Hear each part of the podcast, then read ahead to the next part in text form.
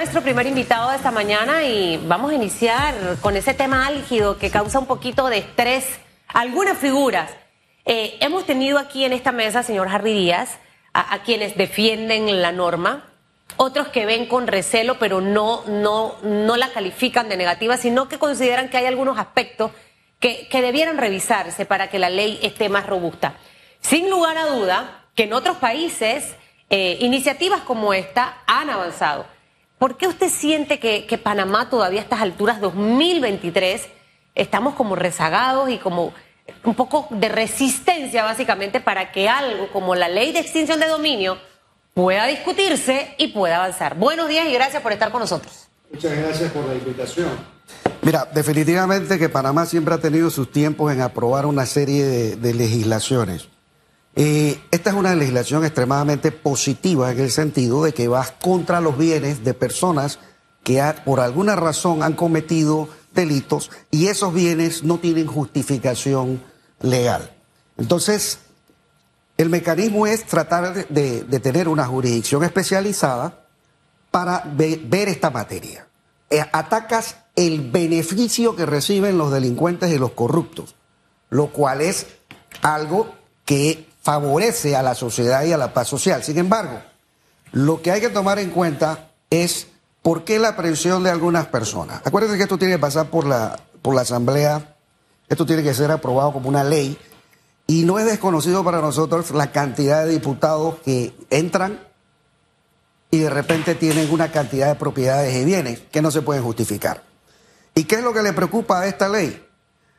Que tiene un efecto, lo señala un efecto retroactivo. Y tú, sabemos que todas las leyes rigen a partir de su aprobación, al menos que tengan un interés, eh, un orden, sean de interés social u orden público y se le aplique una retroactividad. ¿Es positivo o negativo que sea de carácter retroactivo?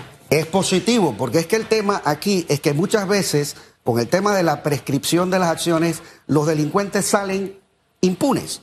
Y obviamente los beneficios que ellos reciben también se quedan gozando de, de los bienes mal adquiridos. Entonces, primero que todo, las personas decentes no deben temerle a esta, esta ley. Porque ¿qué es lo que, lo que va a buscar un fiscal si se aprueba la ley? ¿Qué es lo que va a buscar este, el fiscal de extinción de dominio? Es aquellas personas que no pueden justificar los bienes que tienen. Si tú lo puedes justificar, tú no tienes problema.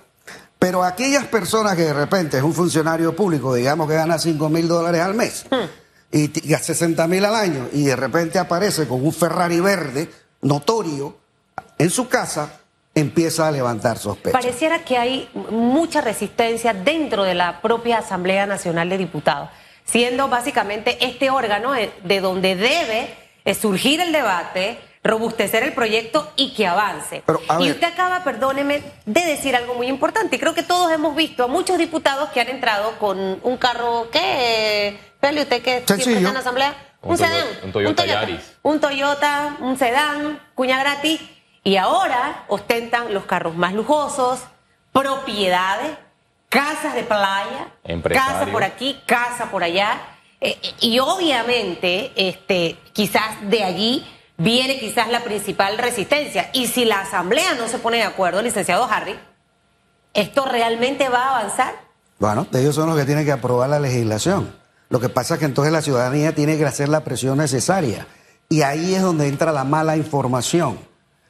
¿Qué abogados, véanse tú, sí. ustedes, qué abogados se ponen a, defender, a atacar esta ley de dominio? Los que defienden a maleantes. Sí. Incluso eh, el presidente de la Comisión de Gobierno, el diputado Leandro Ávila, ha mencionado que hasta el momento desconoce los grupos o las personas que están a favor de la ley de extinción de dominio, porque a su juicio todos en Panamá están en contra de este proyecto de ley presentado por el órgano ejecutivo. Ayer eh, hubo una conferencia magistral en la Asamblea Nacional y eh, el diputado presidente de este órgano, Cristiano Adames, eh, invitó a una abogada colombiana experta en la extinción de dominio. Eh, para que las personas tengan una idea, ella fue abogada de los colombianos acusados de asesinar al presidente de Haití, también abogada del ex guerrillero Martín Sombra, señalado por múltiples secuestros, abogada de Andrés López, señalado por narcotráfico y quien aparece en el cartel de los sapos como Martín Fresa, y también abogada de eh, el señalado por narcotráfico Edgardo Rodríguez. Ella despotricó este proyecto de ley Claro. y advirtió que tiene muchos puntos negativos. Eso no es cierto. Mira, vuelvo y repito. Acabo de mencionar antes que lo, que lo dijeras tú, que son los abogados que defienden a los maleantes los que salen a defender o atacar la ley. Entonces, eh, es consabido que hay muchos abogados que venden su alma con tal de defender y sacar libre a una sarta de criminales en este país que todo el mundo sabe que lo son. Entonces, vamos a concentrarnos en la ley. Hay un aspecto que, número uno, no es que es una invención de Panamá sacar este proyecto de ley. Lo han aprobado como siete países latinoamericanos, México, Bolivia, Perú, Salvador, Guatemala, Colombia, y creo que, si no me equivoco, Argentina lo aprobó por un medio de un decreto presidencial. O sea, esto no es algo novedoso. Incluso existe un formato de ley de extinción de dominio de la UNODC, que es la Oficina de las Naciones Unidas contra el delito, la droga y el, crimen. Así que esto, no, primero, no es nuevo de Panamá. Segundo, pudiéramos decir hasta que estamos tarde en, en- en aprobar esta, en esta legislación. Por eso es que a veces también me, da risa cuando veo que la gente lo trata de buscar también y dice que injerencia de Estados Unidos, de la embajadora, porque dice que hay que aprobar la ley, entonces estamos corriendo a aprobar la ley. Señores, en el 2018, en la cumbre de Lima, tal como lo dijo la presidenta de la Corte Suprema públicamente, Panamá adquirió el compromiso de esa cumbre que señalaba, entre otras cosas, algo muy sencillo. Artículos 37 y 41.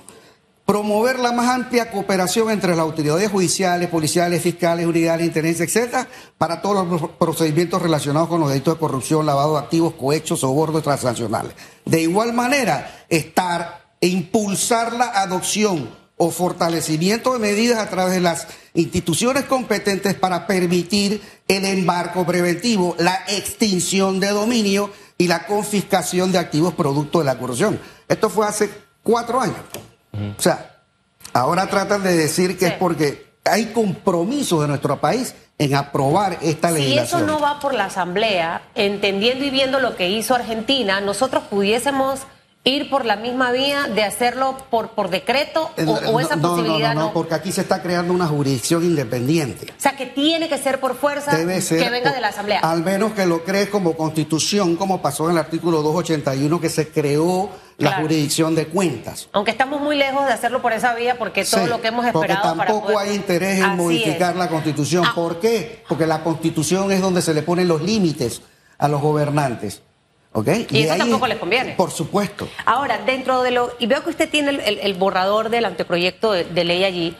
A, a su juicio y como ex magistrado de la Corte Suprema de Justicia, abogado experto en la materia, ¿cuáles artículos usted considera que quizás pueden ser los que han mal utilizado para desinformar a la población? Y que, porque se vendió mucho, Sí. alguien me dijo un día, Susan, Mañana, si les da la gana, porque tú has hecho un comentario aquí o allá, te van a quitar tu negocio los raspados.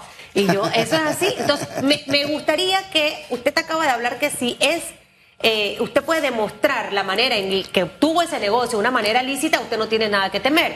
Pero, ¿qué dice el artículo que muchos de los que atacan esta ley aseguran lo que yo le acabo de decir? Que por tema de. El, el diputado Leandro Ávila también aquí lo mencionó, no sé si lo recuerda, Félix Sí. que si al final hay alguna campaña en mi contra, yo puedo perder todos mis bienes. El artículo está redactado de tal forma No. que se presta para eso. No, no, no, para nada, para nada. Hay algunas incongruencias, eso sí. Por ejemplo, el artículo cuarto te dice, define actividad ilícita. Estamos hablando del proyecto 625 de extinción de dominio. Toda actividad tipificada como delictiva a criterio del juez de extinción de dominio. Ahí es donde viene el problema y el enredo. Sí. Digo, ¿cómo que a criterio? Sencillamente no pongas eso. O señala sencillamente que lo que no tiene justificación se presume ilícito y avanzas. Ese mismo punto fue el que eh, analizó la magistrada presidenta de la Corte Suprema de Justicia, María Eugenia López, quien recientemente envió una carta a la Asamblea Nacional, específicamente a la Comisión de Gobierno, y dijo que ella está a favor del proyecto de ley, pero que hay algunos puntos como usted lo ha mencionado, que deben modificarse y específicamente mencionó el artículo 4. Otros, otros eh, abogados han mencionado que esta ley es demasiado amplia y abarca todos los delitos comunes, que es recomendable que solamente se aplique para el crimen organizado y el narcotráfico, no a todos los delitos. Bueno, es que el artículo, por ejemplo, yo te puedo decir, se crea la jurisdicción de cuentas y eso es una ramificación del artículo 340, puedes considerarlo una, ramificación del artículo 340 del Código Procesal Penal que habla de diferentes tipos de, de peculados. Y el 340 te dice, el servidor público que culposamente da ocasión a que se extravíen o pierdan dinero, valores o bienes cuya administración, percepción o custodia le hayan sido confiados por razón de su cargo. Mire, este es un caso que ni siquiera es dolo. Porque la mayoría de los delitos tipificados requieren dolo. Aquí se habla de culpa, que no es necesariamente tu intención de causar la pérdida, pero tú eras responsable porque debiste haber estado siendo vigilante. De ahí sale la jurisdicción de cuenta. Aquí atacas a la persona, acá te vas contra los bienes. Lo mismo sucede aquí. Ahora, Tienes el artículo 351 que habla de enriquecimiento, perdón, enriquecimiento ilícito y se habla de que, que incremente por sí o por interpuesta persona indebidamente su patrimonio respecto a los ingresos legitimizados. Entonces, aquí estás atacando a la persona, pero todos sabemos, con la cantidad de problemas que hay con el procedimiento, que estas personas a veces no la entonces tú desprendes el tema de la responsabilidad penal y creas una jurisdicción independiente. En esta jurisdicción hay, te dicen, ok, ven acá, no cuadra tus ingresos con tus bienes, explica. Si no lo puedes explicar, entonces te voy a caer con extinción de dominio. Lo único que siento que hay que eliminar de la redacción esas, esas palabras a criterio, e, esas cosas, porque allí es donde... confusión. Y, y, y, ojo, licenciado Díaz, aquí esto como usted no usted se casa y usted no sabe mañana con quién se casó, y eso ha ocurrido mucho, usted no sabe quién mañana puede interpretar esa ley a, su manera, y es donde no podemos dejar e, esos, esos, pequeños, esos pequeños baches. Ahora, nos queda este año y el otro año hasta que venga el proceso de elecciones y, realmente viéndolo políticamente, mm, le favorece a este gobierno dejar esto avanzado, entendiendo que necesita a los diputados de sus distintos partidos políticos para hacer que la gente vaya a votar, lograr los votos, y al final son ellos los que tienen que aprobar. Y yo creo que, ¿cuántos diputados usted ha escuchado que, que están a favor de la ley? Bueno, eh, los que tienen opiniones favorables son vienen de la bancada independiente y algunos panameños. Poquitos. Sí, son pocos. mínimo. Entonces, obviamente, en un año preelectoral, donde yo necesito a ese diputado para que me lleve la gente, me la lleve para que vote, vienen las primarias de los partidos. ¿Realmente usted ve opciones para, para avanzar? ¿Y cuál debiera ser el compromiso de Laurentino Cortizo para tratar de ver si empuja esta ley? Bueno, es que el compromiso de Laurentino de este gobierno de cualquiera es apoyar la administración de justicia siempre. El problema que hemos tenido es que a lo largo de los años, a pesar de que la Corte ha declarado inconstitucional las partidas circunstanciales, siempre inventan algo más nuevo. Entonces, hay, aquí lo tengo que decir, hay un concubinato entre el Ejecutivo y el Legislativo, porque el Ejecutivo le provee fondos que no están contemplados en la Constitución los diputados no tienen nada que estar haciendo en desarrollo social, construcción de puentes y cualquier otro tipo de actividad que no sea legislativa. Regalando jaulas de perico. Exacto, lo que sea. Entonces, ese exceso, y, ahí también puse, por, algo, por algo tienen al, al Contralor Solís, porque sabe que él no va a hacer absolutamente nada para impedir que se hagan y se realicen gastos que están fuera de la Constitución. Esa es una realidad y es lamentable. Pero la Administración de Justicia necesita este tipo de leyes. Además, necesita simplificar los procedimientos y tengo entendido, porque no, no he preparado el proyecto del tema civil, que para eso ese proyecto de, civil va encaminado a simplificar procedimientos, etcétera, y yo me alegro. Hay un artículo de la Constitución que es extremadamente claro y es extremadamente lógico, que no se cumple lamentablemente. El artículo 215 de la Constitución te señala que las leyes procesales que se aprueben se inspiran en los siguientes principios. Uno, simplificación de trámites, economía procesal y ausencia de formalismo. ¿Y para qué? Para que el objeto del proceso es el reconocimiento de los derechos consagrados en la ley sustancial. Cuando tú pones exceso de rigurosidad en el procedimiento, la forma a veces tumba un caso y al tumbarlo no te llegas a la verdad material y tampoco hiciste justicia, porque lo que importa es la, la verdad material sustancial. ¿Fuiste o no fuiste culpable? Entonces cuando se van con unos exce- excesos de formalismo, ¿ok? Eso es el problema y eso hay que simplificarlo.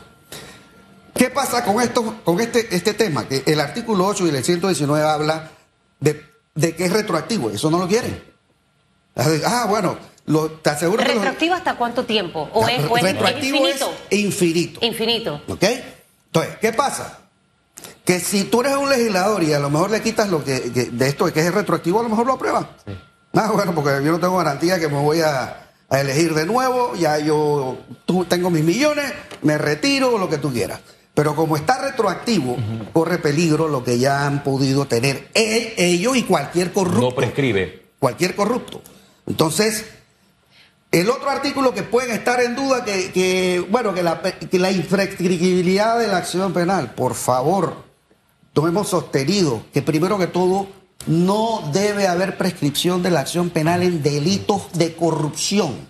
Pero el, el Código Penal deja abierta esa posibilidad. Claro. Miremos lo que ocurrió. Y ese tema lo he tocado yo aquí en, en varias ocasiones cuando hablamos del caso de Brecht. O sea, hubo varios exfuncionarios que al final el delito prescribió y al final no pasó, no pasó absolutamente nada. Entonces, bien por la ley de extinción de dominio, pero yo insisto nuevamente que tenemos que ponerle el ojo a nuestro código penal, porque de nada sirve que yo tenga una ley robusta si la que me antecede está con, Pero- con pero, cierta espérate, es que ¿no? estamos hablando de jurisdicciones independientes, Sí. que eso es lo bueno.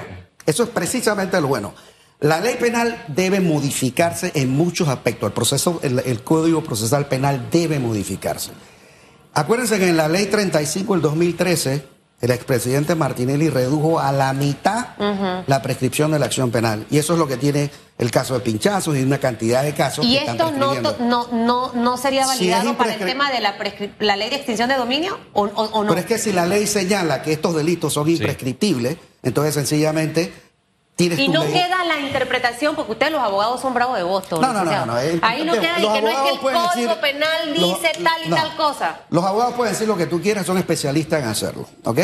Pero si la ley dice que es imprescriptible, tú vas a Eh. proceder contra eso indefinidamente. Ex magistrado, he escuchado a abogados, a catedráticos mencionar los puntos de la retroactividad de esta ley, de la imprescriptibilidad, que si se mantienen violan los derechos ¿Qué eh, y garantías procesales y los derechos humanos de estas personas procesadas. ¿Esto es cierto o esto es Mira, falso? Y que además y se, se- repito. se presta, disculpe, Sí. para persecución política. No, ¿Eso no, es cierto o falso? No, no, esto se presta para impunidad, no persecución política. Esto se presta para la impunidad. Porque con ese relajito, que, que- que el pobre procesado, entonces, es que le deja exceso de garantías a la persona que ha violado la ley y sobre todo los corruptos, que, que yo siempre he dicho, ese es el peor delito, fuera de homicidio y violación. Porque tú estás afectando a todo un país. No, yo te robé 10 dólares, te, te hice un perjuicio a ti. Pero si te robas 10 millones, estás causando un perjuicio al país de, de las arcas del Estado. País- entonces, esto debe ser considerado, es un delito grave y no debe tener prescripción. Y lo hemos dicho y lo he sustentado y lo traté de cambiar cuando fui magistrado, pero siempre me, entre- me choqué con el bloque que no quería modificar. Se creará una nueva jurisdicción de extinción de dominio que es aparte al Código Penal. Eso hay que tenerlo eh, sumamente claro. Claro. ¿Cuánto le costaría esto al Estado? Ah, no ¿Cuánto sé. debe invertir un aproximado? dos- No, te- no tengo idea porque no sé cuántos eh, jueces están planificando. Cuando tienes esta ley de extinción de dominio, los que están viéndola deben tener también Claro. idea de cuántos van a necesitar inicialmente. Digo, por algo que comiencen, sí, sí, pero siempre es importante. Lo que pasa, acuérdense que parte del problema que tiene la Administración de Justicia es el bajo presupuesto que tiene con relación y nos tratan, bueno, ya no estoy ahí, como si fuéramos un ministerio más. Sí. Y eso debe romperse. Bueno, Eh, y, y al final ahí tiene que haber cierto liderazgo por parte de quienes están en este momento en la Corte para hacer ver que necesitan más presupuesto. En materia de justicia, y, y me, me alejo un poquito del tema de extinción de dominio, usted fue magistrado eh, eh, y ese balance del 2023, hay rendiciones de cuentas que me llegan, algunas, no todas. Eh, y definitivamente la percepción de la población es que en materia de justicia tenemos muchos pendientes, licenciado Harry. Así es. Entonces, no tenemos presupuesto, no tenemos los recursos, eh, eh, tenemos una nueva in- iniciativa con, con- para la ley de carrera judicial, que creo que son 15 millones, no, no, no recuerdo la cifra exacta. Pero hablando de extinción de dominio y todos los retos que en materia de justicia tenemos, ¿hacia dónde debiera ir el órgano judicial en este año 2023? Una, una de las instituciones que probablemente la población ve como que no pasa nada, la justicia nada más es para los pobres, a eso sí se le aplican, al que es de un partido político ese no va preso, los casos se demoran y se demoran y se, no les quitan nada, siguen de ricos y siguen de millonarios, o sea, esa es la percepción de un país agotado. Para eso es esta ley, para quitarle los bienes al que no lo puede justificar, precisamente para eso. Ex magistrado, lastimosamente se nos acaba el, tiempo, pero me gustaría que usted hablara rápidamente de, la extradición, la posible extradición de los hermanos Martinelli y Linares. Recientemente el órgano judicial informó que se les fue negado dos acciones o dos solicitudes que buscaban impedir la detención una vez llegaran a Panamá. Ellos deben hacerle frente al caso Boo Apple y Odebrecht. ¿Usted cree que se hará justicia tal como sucedió en los Estados Unidos? Bueno, eso me pregunto yo, ¿no? Porque me estás hablando de los decisivos del presidente, me imagino que va a usar todos los recursos como usó él para salir impune también, ¿no? Así que, ¿qué decirte? Todo depende de qué, qué tipos de jueces van a estar encargados de, este, de esos procesos. ¿Cómo puede influir esa condena en Estados Unidos al proceso que se lleva aquí en Panamá? Pero que evidentemente es una prueba, es una confesión. ¿Me explico? Tienes dos confesiones fundamentales. La de Odebrecht por un lado y la de los hermanos Martinelli. Con eso es- no puede haber otra cosa que una condena. Pero si tú tienes eh, treinta y pico de personas, a lo mejor no son todas las personas que están involucradas. Entonces eso es lo que habría que ver. Pero de que hay culpables, hay culpables. Ellos han consignado una fianza en- de ambos por arriba de los 14 millones de dólares. ¿Esto en qué influye? Bueno, no quieren estar presos y presentan una fianza. Imagínate. Bueno, gracias, eh, ex magistrado Harry Díaz, por su participación. Hablado Vere- de temas interesantes, la ley de extinción de cómo, dominio. cómo avanza eso en la Asamblea. Yo sinceramente no, no, no veo mucho interés de algunos diputados. Morirá no en su cuna. No tienen, no Eh, tienen ninguno. Y creo, y creo que al final, usted, mire, usted que me está viendo y escuchando, en mayo del 2024, esa es una de las cosas que debe investigar. ¿Cuál fue la postura de ese que quiere reelegirse relacionado al tema de la extinción de dominio? Y cuando lleguen a su casa, también usted conviértase en periodista. Eh, tiene que hacer una investigación exhaustiva porque no podemos poner a hombres y mujeres en ese órgano del Estado que al final no están pensando en el beneficio del país. ¿Que hay oportunidades de mejorar la ley? Las hay, pero si no se sientan a discutirlas, entonces no va a poder mejorarse. Ahí es donde usted demuestra realmente la intención que tiene de hacer algo bueno. Que le vaya muy bien, licenciado Harry Muchas Díaz. gracias.